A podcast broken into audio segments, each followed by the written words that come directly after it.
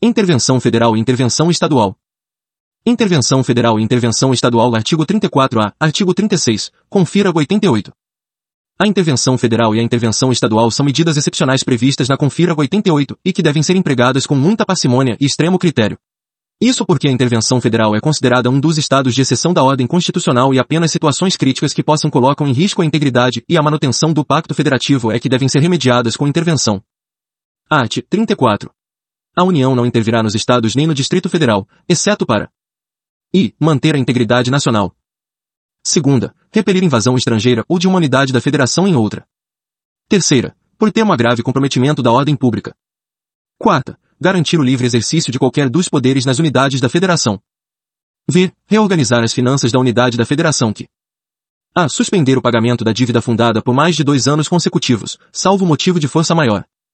B. Deixar de entregar aos municípios receitas tributárias fixadas nesta Constituição, dentro dos prazos estabelecidos em lei. Sexta, prover a execução de lei federal, ordem ou decisão judicial. Sétima, assegurar a observância dos seguintes princípios constitucionais. A forma republicana, sistema representativo e regime democrático. B. Direitos da pessoa humana. C. Autonomia municipal. D. Prestação de contas da administração pública, direta e indireta. E. Aplicação do mínimo exigido da receita resultante de impostos estaduais, compreendida proveniente de transferências, na manutenção e desenvolvimento do ensino e nas ações e serviços públicos de saúde. Redação dada pela Emenda Constitucional número 29, de 2000. Art. 36. A decretação da intervenção dependerá. E, no caso do artigo 34, quarta, de solicitação do Poder Legislativo ou do Poder Executivo coacto ou impedido, ou de requisição do Supremo Tribunal Federal, se a coação for exercida contra o Poder Judiciário. Segunda, no caso de desobediência à ordem ou decisão judiciária, de requisição do Supremo Tribunal Federal, do Superior Tribunal de Justiça ou do Tribunal Superior Eleitoral. Terceira, de provimento, pelo Supremo Tribunal Federal, de representação do Procurador-Geral da República, na hipótese do artigo 34, sétima, e no caso de recusa à execução de lei federal. Redação dada pela Emenda Constitucional número 45, de 2004. Quarta, revogado pela Emenda Constitucional número 45, de 2004. Primeiro decreto de intervenção, que especificará a amplitude, o prazo e as condições de execução e que, se couber, nomeará o interventor, será submetido à apreciação do Congresso Nacional ou da Assembleia Legislativa do Estado, no prazo de 24 horas. Segundo, se não estiver funcionando o Congresso Nacional ou a Assembleia Legislativa, faz-se a convocação extraordinária, no mesmo prazo de 24 horas. Terceiro, nos casos do artigo 34, sexta e sétima, ou do artigo 35, quarta, dispensada a apreciação pelo Congresso Nacional ou pela Assembleia Legislativa, o decreto limitar-se-á a suspender a execução do ato impugnado, se essa medida bastar ao restabelecimento da normalidade. Quarto, cessados os motivos da intervenção, as autoridades afastadas de seus cargos a estes voltarão, salvo impedimento legal. A excepcionalidade no emprego da intervenção federal é justificada por dois fundamentos jurídicos. E, o artigo 60, 1, confira 88 prevê que a intervenção federal é um dos limites circunstanciais ao poder de emenda constitucional. Não se admite a criação de emendas constitucionais durante a vigência de intervenção federal, de estado de defesa e de estado de sítio. Art. 60. A Constituição poderá ser emendada mediante proposta, Primeiro, a Constituição não poderá ser emendada na vigência de intervenção federal, de estado de defesa ou de estado de sítio. 2. O artigo 90 e, e o artigo 91, 1. Segunda, confira 88 exigem que o Presidente da República consulte o Conselho da República e o Conselho de Defesa Nacional para que possa decretar a intervenção federal. A confira 88 prevê dois órgãos superiores de consulta do Presidente da República, o Conselho da República e o Conselho de Defesa Nacional.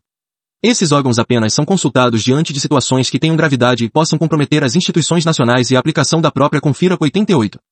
A decretação da intervenção federal exige consulta tanto ao Conselho da República, quanto ao Conselho de Defesa Nacional. Importante, a consulta ao Conselho da República e ao Conselho de Defesa Nacional é obrigatória para as hipóteses previstas na Confira 88, dentre elas encontra-se a decretação de intervenção federal. Essa consulta reveste-se da forma de opinião consultiva, o que significa que as recomendações expedidas por ambos os conselhos superiores da Presidência da República não vinculam o chefe do Poder Executivo. Em resumo, na intervenção federal, o Presidente da República é obrigado a consultar o Conselho da República e o Conselho de Defesa Nacional, mas não é obrigado a acatar as opiniões emitidas por esses dois órgãos. Em suma, a consulta é obrigatória, mas não é vinculante. Art. 90. Compete ao Conselho da República pronunciar-se sobre e, intervenção federal, Estado de Defesa e Estado de Sítio. Art. 91. O Conselho de Defesa Nacional é órgão de consulta do Presidente da República nos assuntos relacionados com a soberania nacional e a defesa do Estado Democrático, e dele participam como membros natos. Primeiro compete ao Conselho de Defesa Nacional. Segunda, opinar sobre a decretação do estado de defesa, do estado de sítio e da intervenção federal. Amplitude da intervenção federal e da intervenção estadual. A partir da interpretação do disposto nos artes 34 e 35 da Confira 88, pode-se concluir que a União está autorizada a realizar intervenção federal em três tipos de entes federados. I. Estados. 2. DF. 3. Municípios localizados em territórios. O Estado, por sua vez, poderá realizar intervenção estadual apenas em um tipo de ente federado. E municípios que integram o próprio Estado. Atenção! A União não intervirá em municípios, pois os municípios sofrerão intervenção estadual. Em caráter excepcional, o artigo 35, caput, confira 88 admite a intervenção federal em municípios localizados em territórios, apenas. Art. 34. A União não intervirá nos estados nem no Distrito Federal, exceto para Art. 35. O Estado não intervirá em seus municípios, nem a União nos municípios localizados em território federal, exceto quando Tipos de intervenção federal. Ao interpretar a Confira 88, a doutrina identificou dois tipos de intervenção federal, a saber, 1. Um, ação interventiva. Ação direta interventiva ou representação interventiva. IF trata-se da chamada intervenção jurídica, que exige ação judicial proposta pelo PGR perante o STF e sentença de procedência do STF, determinando que o presidente da República realize a intervenção federal. Em suma, a PGR ajuiza, o STF julga procedente e o presidente inicia a intervenção. 2. Intervenção espontânea ou intervenção autônoma. Nesta espécie de intervenção federal, predominam aspectos políticos. Por isso, a intervenção federal autônoma ou espontânea também é chamada de intervenção política. Ocorre por meio de decisão do presidente da República que decreta e inicia a intervenção, devendo submeter o decreto interventivo à apreciação do Congresso Nacional. Conclusão. O presidente da República, por força do princípio da separação dos poderes, será controlado nas duas espécies de intervenção federal.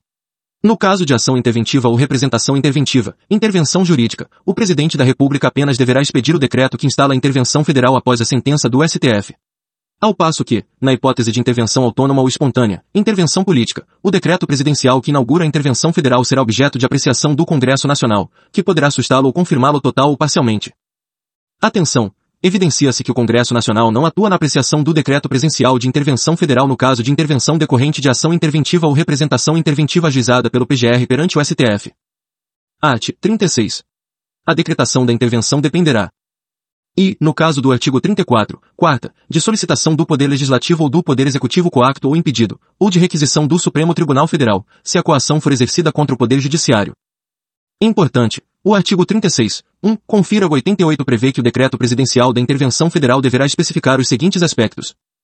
A amplitude da intervenção federal, isto é, quais áreas e poderes do Estado, DF ou municípios localizados em territórios serão atingidos. A duração da intervenção federal, as condições da execução da intervenção federal, e se haverá ou não emprego das forças do Exército, Marinha e Aeronáutica.